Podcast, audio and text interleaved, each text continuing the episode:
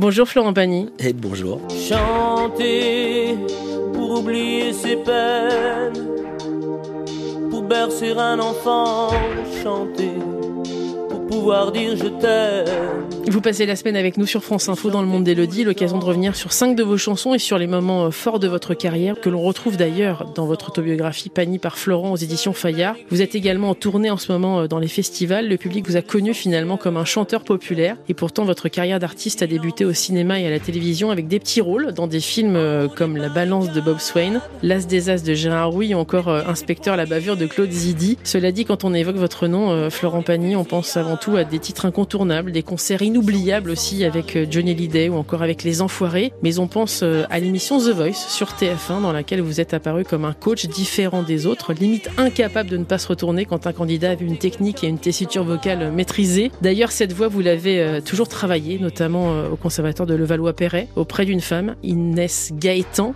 votre professeur qui vous a tant appris et qui a fait de vous le baryton que vous êtes devenu aujourd'hui. Eh oui. eh oui, bien sûr. Elle il est faut, le point de il faut départ, se hein. rappeler, oui, oui, oui. Ouais. Il faut toujours se rappeler les sources, ce qui nous arrive et, et comprendre pourquoi ça nous est arrivé parce qu'on a fait des rencontres. Et, euh, et c'est très très important. Et elle, elle a été vraiment au cœur de, Ah au bah, j'ai l'impression de cette, bah, de cette évolution aussi. Oui, enfin c'était une vraie formation technique vocale. Donc elle m'a appris à comprendre ce qu'était une voix et, euh, et comment il fallait la travailler et comment euh, et à quoi elle pouvait servir aussi. Ce qui fait que c'est vrai que c'est un moment important parce que moi je découvre mon don, j'ai 10 ans et j'arrive avec une maître et j'ai 16 ans. Donc euh, j'ai vite quelqu'un qui me dit non, pas comme ça dans le nez, ouvrez, ouvrez la gorge, sortez beaucoup plus, vous l'avez naturellement, travaillez votre pompe. Enfin bon, je vais pas vous faire un cours de chant, mais mais c'est vrai que c'est important de l'avoir et puis euh, d'avoir la bonne personne pour vous donner les indications. Ce baryton, elle a eu envie de l'emmener très loin, euh, Inès Gaëtan. Elle voulait vous emmener au, au Conservatoire national. Ah ouais, Euh, mais là elle me ramenait à l'école, ça marchait Et pas. vous ne souhaitiez pas du tout faire ça. Vous ne souhaitiez non. pas du tout faire une carrière euh, Non, dans le lyrique, non. Non, Ouais. parce que le temps que ça prenait. J'étais là en train de dire, putain, les mecs, ils, commencent à être libres d'imposer ou de vivre leur truc à 40 ans. Euh, Pour moi, j'avais déjà, c'était un gros morceau de vie. Tu te dis, non, je vais pas rester dans un trip comme ça. Et puis, je préférerais faire quelque chose qui me correspond plus. Moi, je vis, voilà, je vis, je vis en banlieue, je, squatte à Fontenay-sous-Bois, euh, je, commence à, traîner partout euh, et à vivre des aventures qui est plus proche de l'urbain de l'époque. Et donc, euh, bah, ça me fait arriver finalement à la variété parce que je deviens vraiment un, chanteur à voix variée et à musique variée aussi.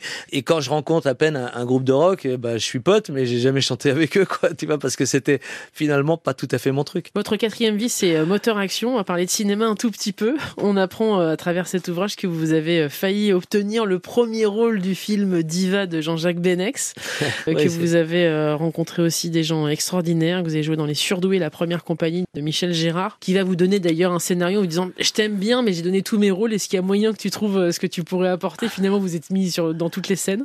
Euh, Bah oui, ce qui quitte va vous valoir d'ailleurs Quitte à avoir l'opportunité, profites-en. que vous a procuré ce monde du cinéma? Oh bah justement, ce qu'il apporte le plus, c'est autant de rencontres. Mais euh, artistiquement et avec euh, et techniquement aussi, on rencontre euh, énormément de gens sur un tournage. Et puis surtout, on s'immerge tellement de temps que c'est un morceau de vie. Et c'est tellement un morceau de vie d'ailleurs que les tournages, euh, tu finis un tournage, tu te dis au revoir à, à la vie, à la mort, et puis tu te revois jamais. Parce qu'en fait, à chaque tournage, tu revis euh, ce truc-là aussi intense, ou des fois avec des moments plus compliqués. Euh, Bon, après, moi, il y a eu des tournages où tu passais moins de temps, des tournages où tu étais beaucoup plus présent, mais on joue qu'avec de l'humain et qu'avec euh, du relationnel, et à faire le comédien et, euh, à envoyer euh, de la séduction euh, de partout. Tout le monde séduit tout le monde dans, dans ce et, et c'est vrai que bon, bah, ça a été euh, très très intéressant. J'ai appris plein de choses et j'ai pu euh, voir mes limites qui se sont définies toutes seules et finalement euh, me dire à un moment, ok, ce truc-là, c'est bien, mais je dépasse pas un cap. Et finalement, mon point le plus fort, c'est de chanter. Alors, c'est peut-être le moment de trouver le moyen de, de vraiment chanter. Vous racontez euh, votre rencontre avec euh, Vanessa Paradis à l'intérieur de cet ouvrage. C'est vrai que je pense que c'est un passage que tout le monde attendait parce qu'on vous a senti tellement malheureux au sortir de cette histoire. Vous dites les choses, Florent. Ça aussi, c'est votre franc-parler. Ça aussi, c'est ce qui vous je vais correspond. pas, je vais pas inventer une histoire. En tout cas, je dis ce que je ressens et ce que j'ai vécu. Je le Vous avez raconte. vécu trois ans avec elle Ouais. Et- C'est et- c'est un et vous gros morceau de vie. Hein. et vous l'avez l'avez énormément aidée, vous l'avez portée, vous avez sans doute contribué à faire ce qu'elle est devenue. Bah, je l'ai Euh, aimée euh, comme, euh, en plus. comme elle m'a aimé, donc euh, on a passé trois ans. Et, et quand il y a de l'amour, euh, de toute façon, euh, c'est important. J'ai toujours eu cette nature à aimer l'amour. Donc, euh, je, petite ou moyenne ou grande histoire, il y a toujours eu de l'amour. Donc euh, là, oui, il y a eu de l'amour qui a duré pendant trois ans. Il y a un mot qui est très fort, enfin en tout cas une phrase qui est très forte qui vient d'Azucena. Euh, elle dit c'est marrant, tu as partagé trois ans de ta vie avec Vanessa et en ce qui la concerne, on a l'impression que tu n'as jamais fait partie de sa vie. Alors je pense que j'ai une explication rationnelle qui fait que Vanessa, d'abord, était une artiste très jeune et forcément très encadrée et très entourée. Elle, elle démarre à 14 ans quand je la rencontre, elle, est, elle a 16 ans et, euh, et c'est vrai qu'elle est déjà une superstar, mais il faut la protéger. Il y a beaucoup de monde qui s'occupe de toutes ces affaires. Et je pense que avec cet entourage, et je sais comment ça fonctionne, c'est pour ça que j'en ai pas. Donc avec cet entourage et le pouvoir qu'elle avait de pouvoir dire ok je fais ça mais à telle condition chose que je commence à avoir c'est formidable et donc je pense que son début d'histoire sa vie amoureuse a commencé un peu avec Lenny parce que je pense que ça a été la volonté de son entourage et que elle elle s'est pas pris la tête plus que ça à, développer ou à s'en occuper parce que c'est pas son truc elle sait s'exprimer mais euh, elle a pas envie de passer beaucoup de temps avec euh, tous ces gens Je voudrais qu'on parle de, votre premier album. C'est euh, effectivement le point de départ. Il y a n'importe quoi. Il y a ce premier album qui va être enregistré à Ombrie, donc en Italie, à 60 km de Rome. Vous dites la vérité du sentiment est aussi importante que l'exercice de style. bah oui Est-ce que c'est parce qu'il y a toujours finalement régulé c'est c'est un mélange des deux, c'est-à-dire que pour avoir euh, du style et faire un bel exercice de ce style, le mieux c'est justement euh, la vérité du sentiment, c'est-à-dire de bien le comprendre et de bien le transmettre et pas commencer à devenir quelqu'un d'autre ou à inventer, voilà, oui, inventer un personnage pour faire joli ou, ou faire sympa. Donc il faut être joli et sympa. ou pas Ou Euh, pas. je- Ou pas, oui, parce que des fois on peut être vraiment con. hein. Et je sais bien le faire aussi. Une chanson à vous coller à la peau, c'est Presse qui roule. Elle est destinée, euh, cette chanson, euh, au magazine Rolling Stone. Malheureusement, toute la presse va prendre cette chanson pour elle. Il faut dire que vous y êtes allé très très fort en termes de paroles. en même temps, cette chanson, aujourd'hui, elle existe encore aussi et elle parle encore. Elle dit les choses telles qu'elles sont.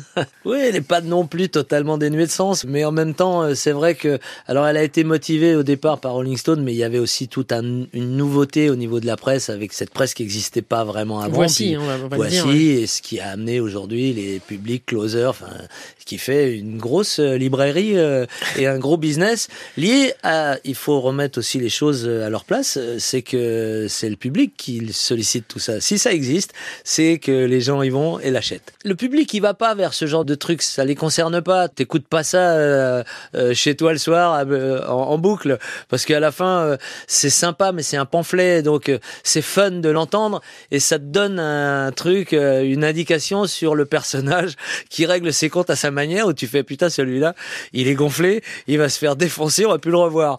Mais ça te donne cette espèce de médaille de vas-y courageux, règle tes comptes.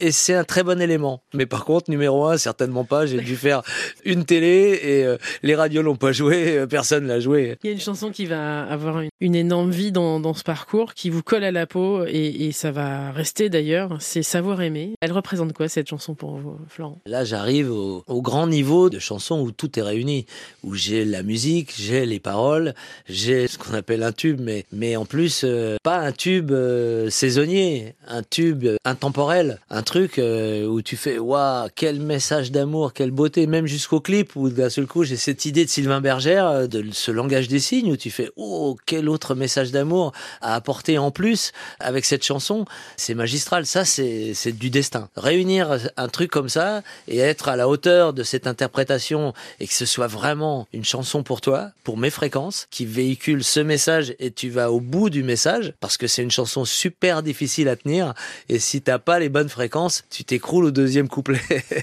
et je l'ai vu dans des concours de, de chant de voix euh, qu'il y avait à la télé à un moment, ils avaient pris cette chanson, grand tube, ça monte pas trop haut, ça va pas trop bas, c'est parfait et tout, ils peuvent faire des bonnes démonstrations et tout s'écrouler au deuxième couplet parce que il manquait les fréquences qui permettent euh, d'aller au bout de ce que tu dois envoyer comme message. Et ce savoir aimer, c'est un des plus beaux que j'ai eu. On se rend compte aussi à quel point ils sont allés chercher ce que vous n'arriviez pas vous à exprimer. C'est Ah oui, oui. l'une des plus belles chansons d'amour qu'on connaisse. Et oui, mais d'amour universel, d'amour de sa moitié, mais d'amour des autres et, et d'amour de belles personnes euh, et, et à devenir soi-même une belle personne pour pouvoir partager ça.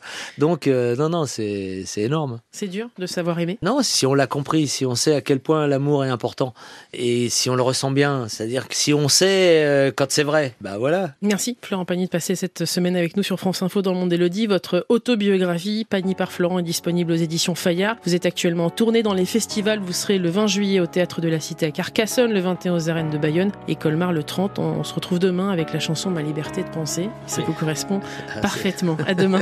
savoir sourire à une inconnue qui passe, n'en garder aucune trace, sinon celle du plaisir, savoir aimer, sans rien attendre en retour, ni égard ni grand amour, pas même l'espoir d'être aimé, mais savoir donner.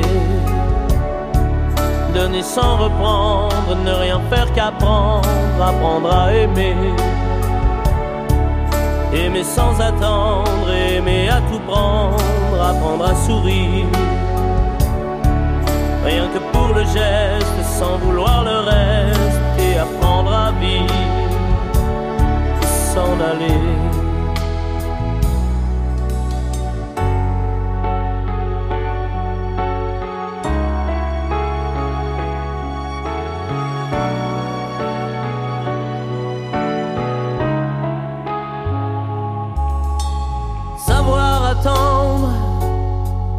Goûter à ce plein bonheur qu'on vous donne comme par erreur, quand on ne l'attendait plus, se voir y croire, pour tromper la peur du vide, ancré comme autant de rides qui ternissent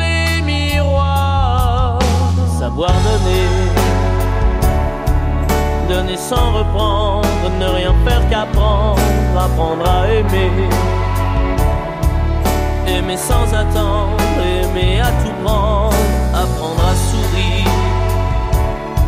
Rien que pour le geste, sans vouloir le reste, et apprendre à vivre et s'en aller.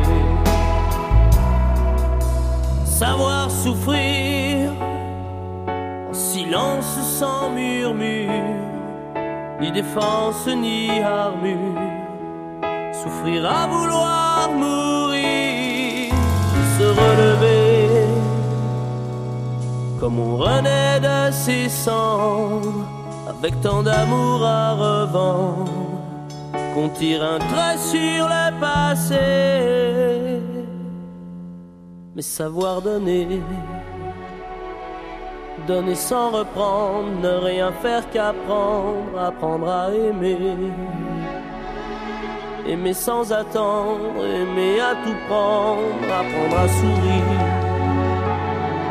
Rien que pour le geste, sans vouloir le reste, et apprendre à vivre et s'en aller.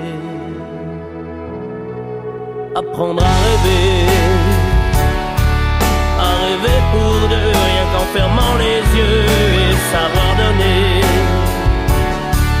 Donner sans rature ni demi-mesure, apprendre à rester. Vouloir jusqu'au bout, rester malgré tout, apprendre à aimer. S'en aller.